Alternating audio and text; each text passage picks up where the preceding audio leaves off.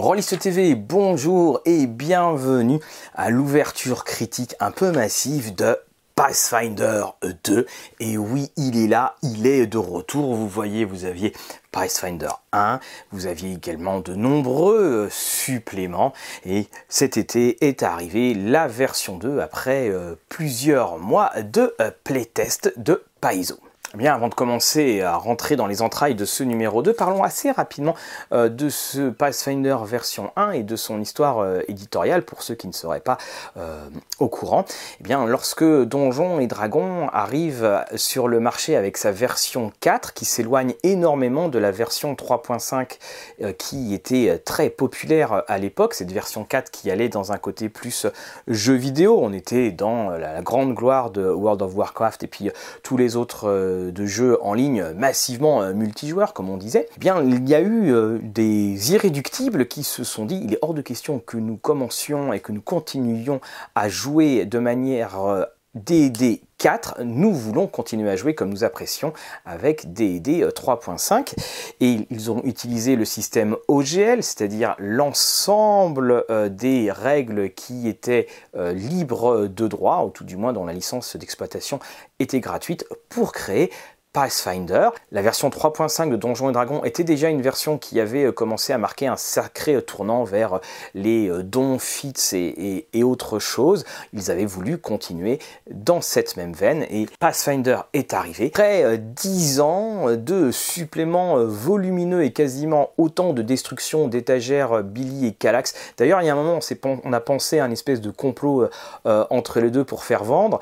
Eh bien, la gamme Pathfinder 1 est arrivée à de souffle. Et puis, entre-temps, est arrivé D et D5 qui a donné un sacré euh, coup de jeune, ou qui a redonné un coup de jeune à Donjons et Dragons, alors que Pathfinder était quand même bien installé dans ce créneau-là. Ce sont les deux mastodontes du D20, et alors que Pathfinder est connu pour sa multiplicité de personnalisation, d'options et de guirlandes sur sapin de Noël, D5 avait décidé de revenir sur des bases beaucoup plus souples qui étaient dans l'esprit de la version 2 de Donjons et Dragons. Que vaut cette version 2 En changeant de version, ont-ils vendu leur âme au diable? En changeant de version, ont-ils perverti le jeu? Eh bien, nous pouvons nous jeter dans le feuilletage. Attention, ça risque de prendre un petit peu de temps. Voilà donc avant, après, 10 ans euh, se sont passés. On remarquera quand même qu'il y a un côté beaucoup plus dans les couleurs primaires. Hein. le, rouge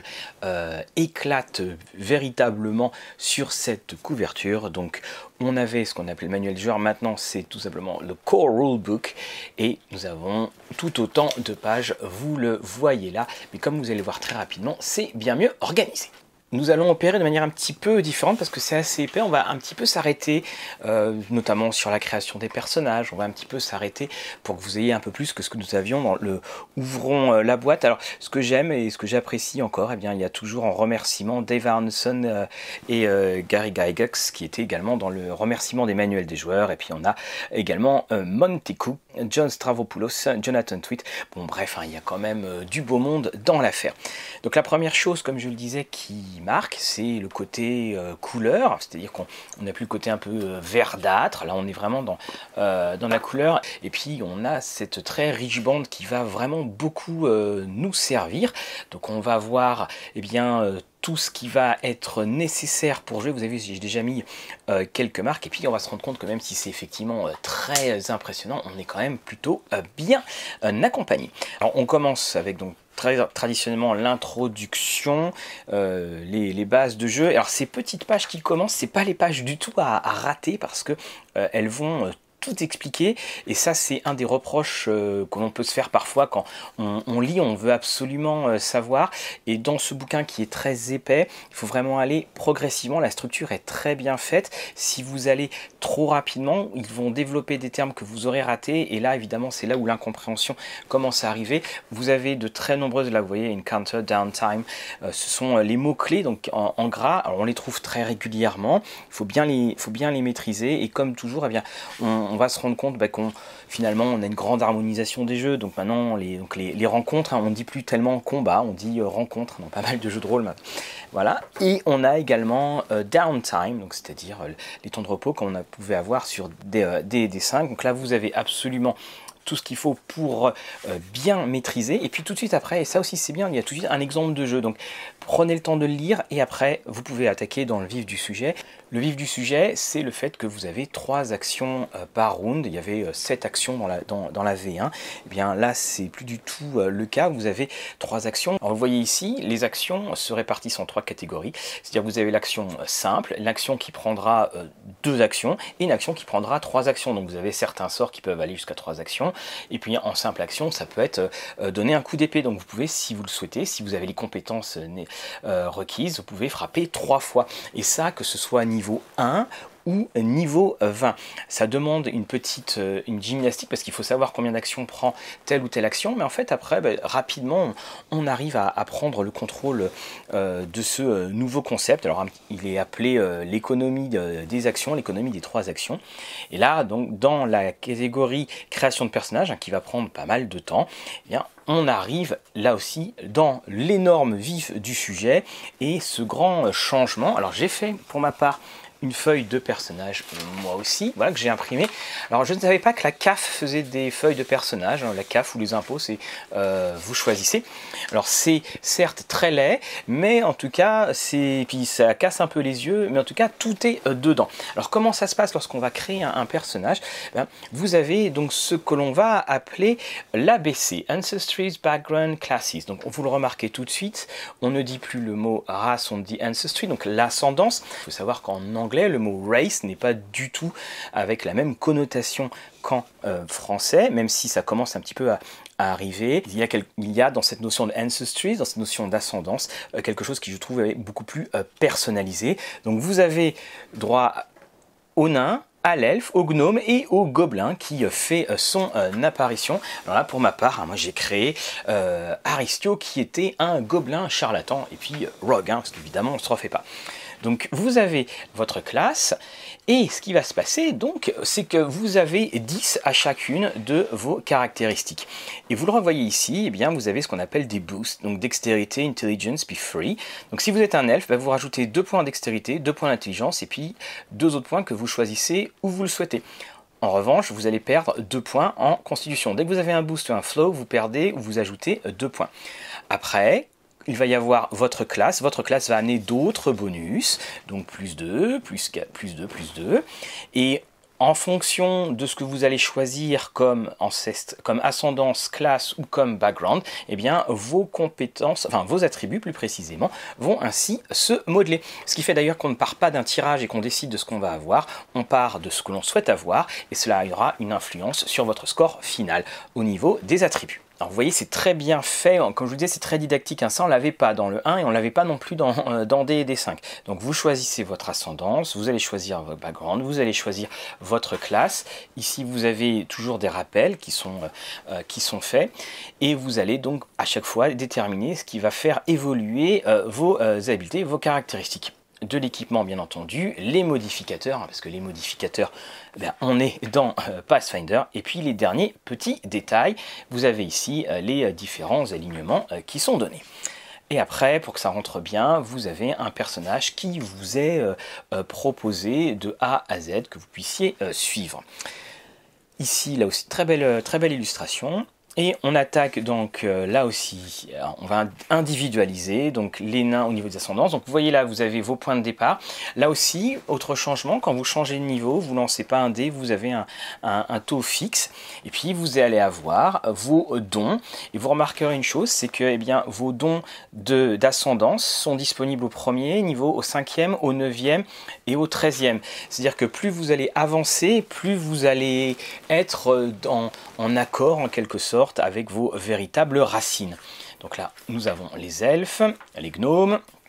Je vais passer un petit peu euh, rapidement. Donc le, le halflin, euh, l'humain, et on arrive donc aux backgrounds. Donc là aussi de très très euh, nombreux historiques, hein, comme vous le voyez. Donc moi j'avais choisi donc charlatan et vous avez en fonction de, par exemple, si je prends là le joueur, eh bien vous allez rajouter deux ability boost et l'un doit être dextérité et le charisme et l'autre est à votre choix et, discrétion. Vous êtes entraîné dans telle compétence et là il faut bien faire attention parce que vous avez le mot trained. On va arriver euh, à cela juste après.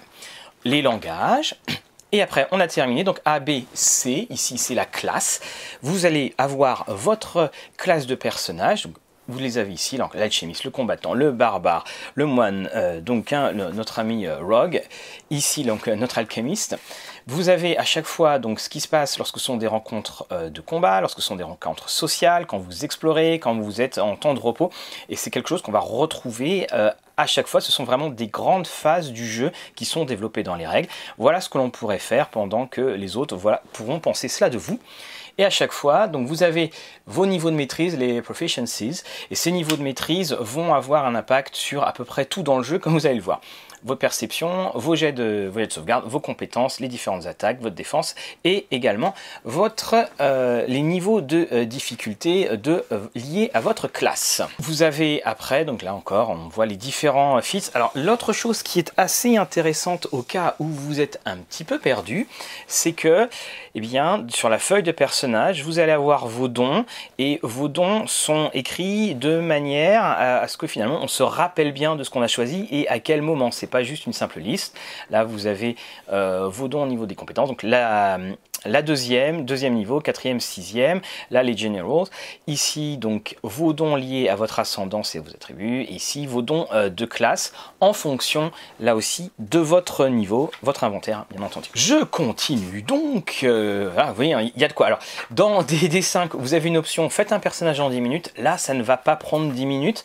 Euh, pour ma part, ça m'a pris, je dirais, une demi-heure en, en, découvrant. Après, évidemment, le temps ne fera que se euh, rajouter, enfin ne que diminuer. Alors c'est sûr que si vous devez faire une session de feuilles, une session de création de personnages pour tout le monde, voilà, ça peut euh, prendre du temps, surtout si ce sont des euh, débutants. Donc on avance avec les différentes classes. Hein. on a ici les moines.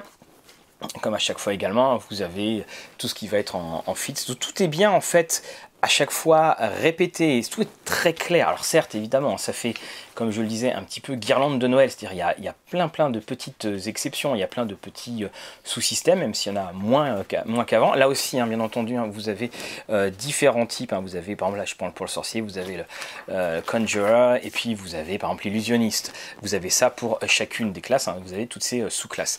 Et ce que je veux dire par là, c'est que on a certes plein de petites choses à, à savoir. C'est pas une grande générale, une grande règle générale, c'est plein de petites euh, exceptions, entre guillemets, ou plein de points particuliers, mais encore une fois, on est très bien euh, accompagné. Et là, vous, avez ici, vous voyez toutes les, compétences qui sont ici, on arrive dans les compétences, l'habileté euh, de base, et qu'est-ce qui se passe lorsque nous sommes untrained et lorsque nous sommes trained? Et c'est là où on a aussi une euh, nouveauté par rapport euh, à l'ancienne édition. Donc euh, vous avez votre difficulté en fonction de votre en fonction du niveau. Et lorsque vous êtes trained, tout simplement, c'est même repris dans la, feuille de personnage, c'est que lorsque vous avez, alors je la cherche, elle est là, elle revient euh, devant vos yeux. C'est écrit en petit, hein, il faut quand même bien le reconnaître. Donc votre niveau de maîtrise, quand vous n'avez aucun niveau, vous êtes à 0. Quand vous êtes à Train, vous rajoutez plus 2, et donc là vous rajoutez là, plus votre niveau. À Expert, plus 4. Master, plus 6. Légendaire, plus 8. À chaque fois, vous rajoutez votre niveau. Ce qui a provoqué une certaine, euh, pas mal de discussions euh, dans, les forums. Pour la bonne et simple raison, c'est que mettons que vous êtes un aventurier lambda, vous êtes niveau 6, vous décidez de faire la d'une euh, compétence. Donc vous êtes juste à train et tout de suite, eh bien, avec le jeu des niveaux, vous vous retrouvez à plus 8. Alors je ne vous dis pas quand vous êtes à plus 10, donc ça amené beaucoup euh, de questions à Paizo et Paizo a écrit, a répondu à très nombreuses reprises. Et j'avoue que j'ai pour ma part pas trouvé de réponse particulièrement euh, convaincante. Ils disent juste oui, mais vous ne pouvez pas faire ça, mais c'est surtout le domaine qu'on ne peut pas faire, c'est surtout le maître de jeu qui semble le, décider ainsi. Si vous avez une réponse euh, qui est bien plus convaincante, n'hésitez pas à nous la donner en commentaire. Néanmoins, ça cet avantage, c'est que tout ce qui va être au niveau de ces niveaux de maîtrise, plus 2, plus 4, plus 6, plus 8, va tout gérer dans le jeu. Donc là, c'est vraiment très simple. Hein. Vous avez plus tellement d'incréments en plus 1, de plus 0,2, comme je disais souvent, qui alourdissait considérablement le jeu. Nous arrivons bien entendu à ce qui fait la force de euh, Pathfinder, ce sont les dons, les feats. Alors là, vous avez toute la liste euh, de, ce qui, de ce que vous avez à disposition. Et puis, vous avez ensuite leur euh, description. Et après, nous arrivons donc aux équipements. Donc l'équipement, rien de bien particulier en plus. Et on arrive maintenant au sort. Alors là, on a les différentes euh, écoles. On a toujours les euh, en niveau 0. Là, on vous explique, bon ben, eh bien, votre jet d'attaque, votre modificateur, votre niveau de maîtrise, d'autres bonus, et puis euh, également 10 plus vos modificateurs, ça c'est quand vous êtes attaqué.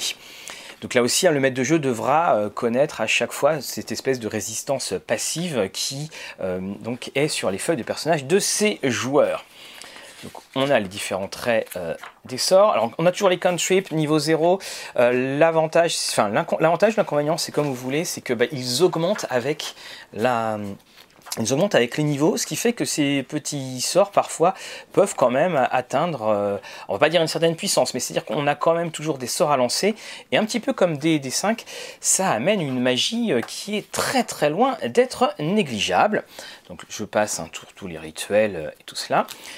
On arrive là, c'est le cas de le dire, donc à l'âge des présages perdus. Donc Golarion est totalement intégré dans l'univers, même si c'est pas non alors je sais qu'il y a un supplément qui doit faire environ 128 pages qui, euh, est sorti, qui décrit, euh,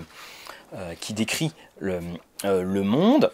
On a, alors vous voyez là, on retrouve ici donc les différentes créatures. On a donc les créatures là qui vont hanter. Alors attention, c'est pas des, créatures qui, hantent euh, Golarion, mais c'est pas le, monster manual. On a les différentes factions. On a ici la euh, religion, celle-ci euh, très très bon, conseiller marketing.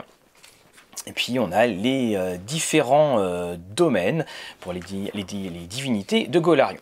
Et là, on arrive à la ce qu'on attend tous, c'est comment est-ce qu'on joue, comment est-ce que l'on va pouvoir euh, jouer à ce nouveau Pathfinder, parce que oui, il y a quand même quelques petites nouveautés. Alors, vous le voyez, c'est du fort classique, vous lancez le, le D20, on est, sur, le même moteur hein, euh, OGL, on lance le D20, on rajoute les habiletés, et là vous voyez ici, on retrouve les niveaux de maîtrise, hein, je vous en parlais, c'est ce qui est dans euh, tout le jeu, ce qui permet de calculer assez rapidement, une fois qu'on a euh, l'habitude, et puis il va y avoir le niveau de succès, et c'est là où les choses vont être très très importantes, parce que maintenant, si vous voulez faire un succès que l'on va qualifier critique, devez excéder le niveau de difficulté de 10.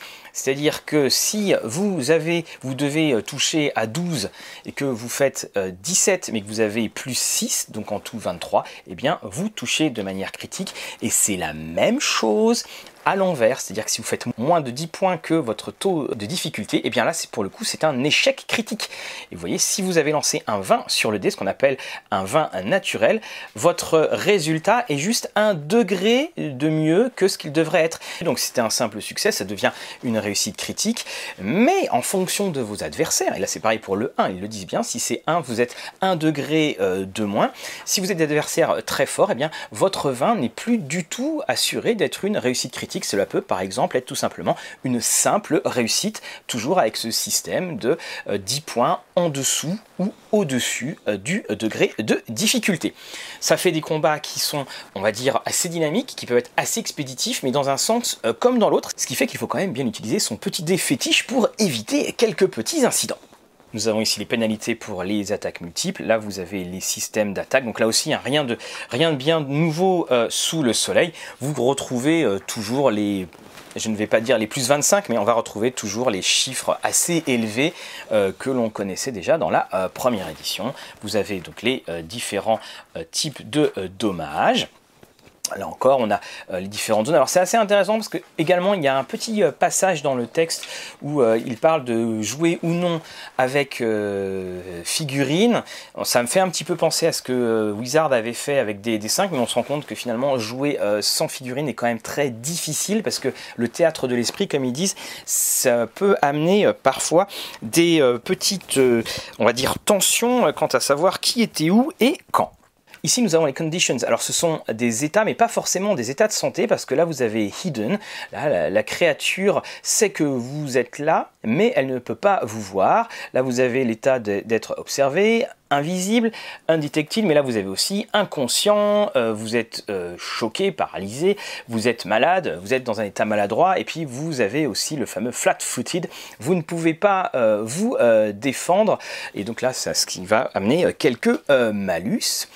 On continue avec les différentes afflictions les points de vie. Là aussi, on revient sur les différentes actions. Bien entendu, on liste le coût en points des différentes actions, si c'est 1, 2 ou 3. Là, vous avez donc des points euh, d'héroïsme. J'allais les rater. Donc, si vous dépensez un point d'héroïsme, eh bien, vous pouvez relancer un jet, mais faites attention parce qu'on doit automatiquement utiliser le deuxième résultat. Donc, là aussi, c'est ce second résultat qui va compter. Donc, ça amène une petite euh, incertitude.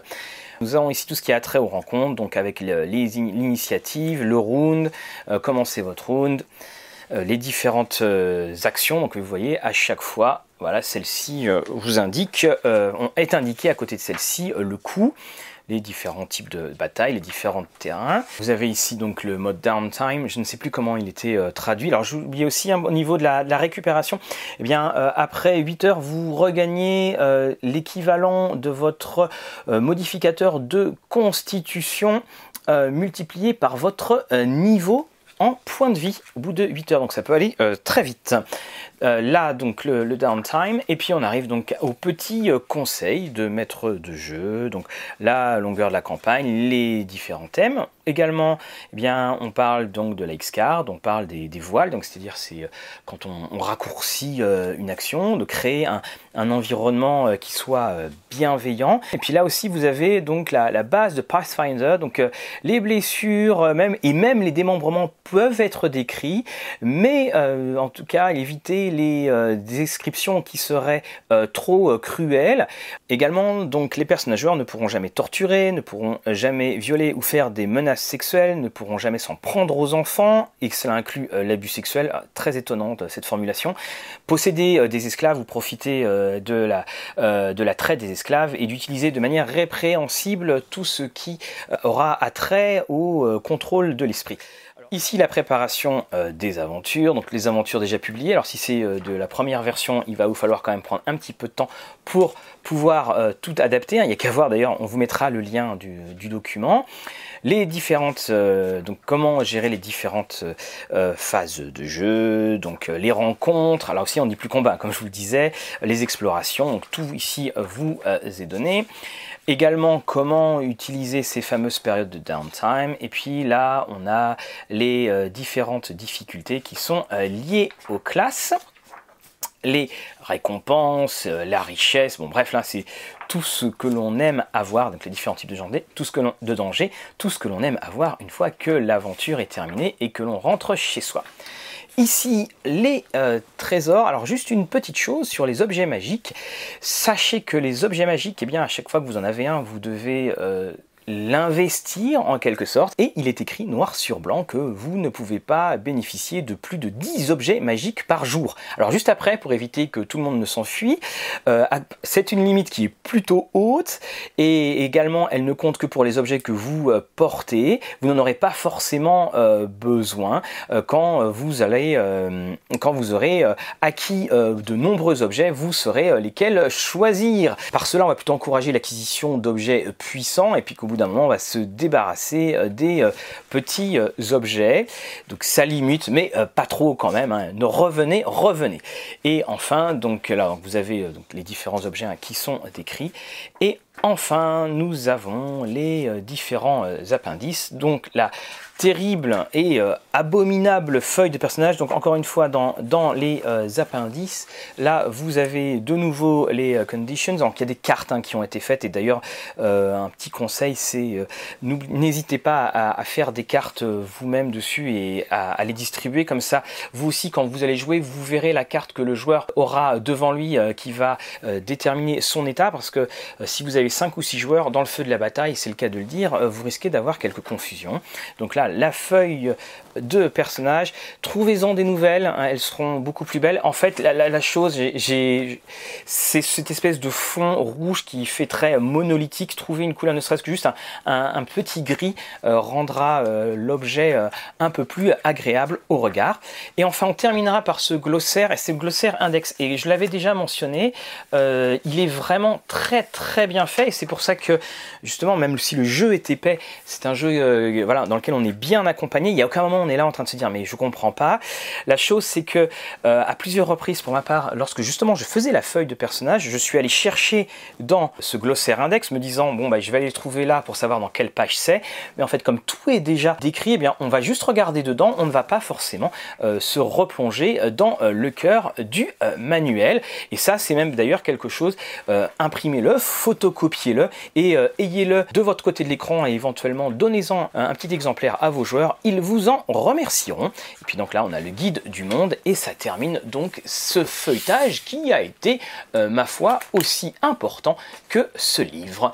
On se retrouve tout de suite pour le verdict. Alors quel est le euh, verdict pour euh, ce jeu? C'est difficile de faire un verdict sur quelque chose comme Pathfinder. C'est évidemment, on a automatiquement la question, bon alors Pathfinder ou D&D5 La première chose, et je vais y répondre tout de suite, c'est un faux problème. Pathfinder et D&D5 sont deux jeux qui sont fondamentalement différents, ce sont deux optiques différentes. Alors il n'y a pas de bonne ou de mauvaise optique, chacune de ces optiques va répondre à votre sensibilité de maître de jeu ou de joueur. Je le disais initialement, Pathfinder avait récupéré tous les joueurs qui avaient euh, été déçus par cette version 4 et donc Pathfinder avait récupéré tous les joueurs de la 3.5 mais D&D 5 lui avait récupéré tous les joueurs de la version 2 d'AD&D qui n'avaient pas voulu passer à la 3.5 parce qu'il la trouvait de par trop complexe. Et Paizo a dû faire du funambulisme pour euh, cette nouvelle mouture parce que il fallait changer certaines choses et ça on le voit bien, on a bien vu, ils ont pris en compte beaucoup plus de pédagogie. Il fallait changer certaines choses, mais on ne pouvait pas non plus tout simplifier à outrance pour ne pas faire fuir les joueurs de euh, Pathfinder parce que si vous simplifiez tout à outrance, eh bien autant aller vers D&D 5. Non, ils ont simplifié certaines choses. Je vous rassure, ça reste quand même bien complexe. Encore une fois, il n'y a rien de compliqué, c'est complexe certes, mais avec du temps, de la pratique et de l'habitude, ce genre de système de jeu eh se connaît sur le bout de doigt, des doigts très facilement. Il y a une logique interne qui est fort bien respectée. Alors oui, si vous aimez euh, mettre les mains dans le cambouis des systèmes, si vous aimez personnaliser, ce jeu est fait euh, pour vous. Ça répond à quelque chose et il est vrai que c'est un reproche qu'on entend régulièrement sur DD5, je l'entends pour ma part euh, chez mes joueurs, c'est qu'ils ont parfois l'impression de toujours créer les mêmes personnages, parce que oui, il y a des backgrounds, mais les différents backgrounds sont dans euh, différents suppléments à 50 euros pièce, donc on n'a pas forcément le loisir euh, d'y aller toujours. Là, vous pouvez créer 10 personnages qui ont la même classe ou qui ont la même ascendance, et eh bien, vous n'aurez aucun souci de copier-coller ou de papier carbone, comme on semble parfois l'avoir dans des dessins. Le pari réussi. Reste également donc que, encore une fois, nous sommes dans deux optiques euh, différentes. Là où DD5 a voulu être le plus œcuménique et ouvrir les bras aux nouveaux joueurs, je vous rappelle quand même qu'il y a des règles de création en 10 minutes dans DD5, et eh bien là, on continue à avoir un jeu qui est relativement intransigeant parce que c'est ce que veulent une partie euh, des joueurs. Et si vous voulez faire une sorte d'évolution, vous pouvez euh, très bien commencer par du Chronique oublié, faire du Héros et Dragon, du DD5, et puis ensuite faire du Pathfinder.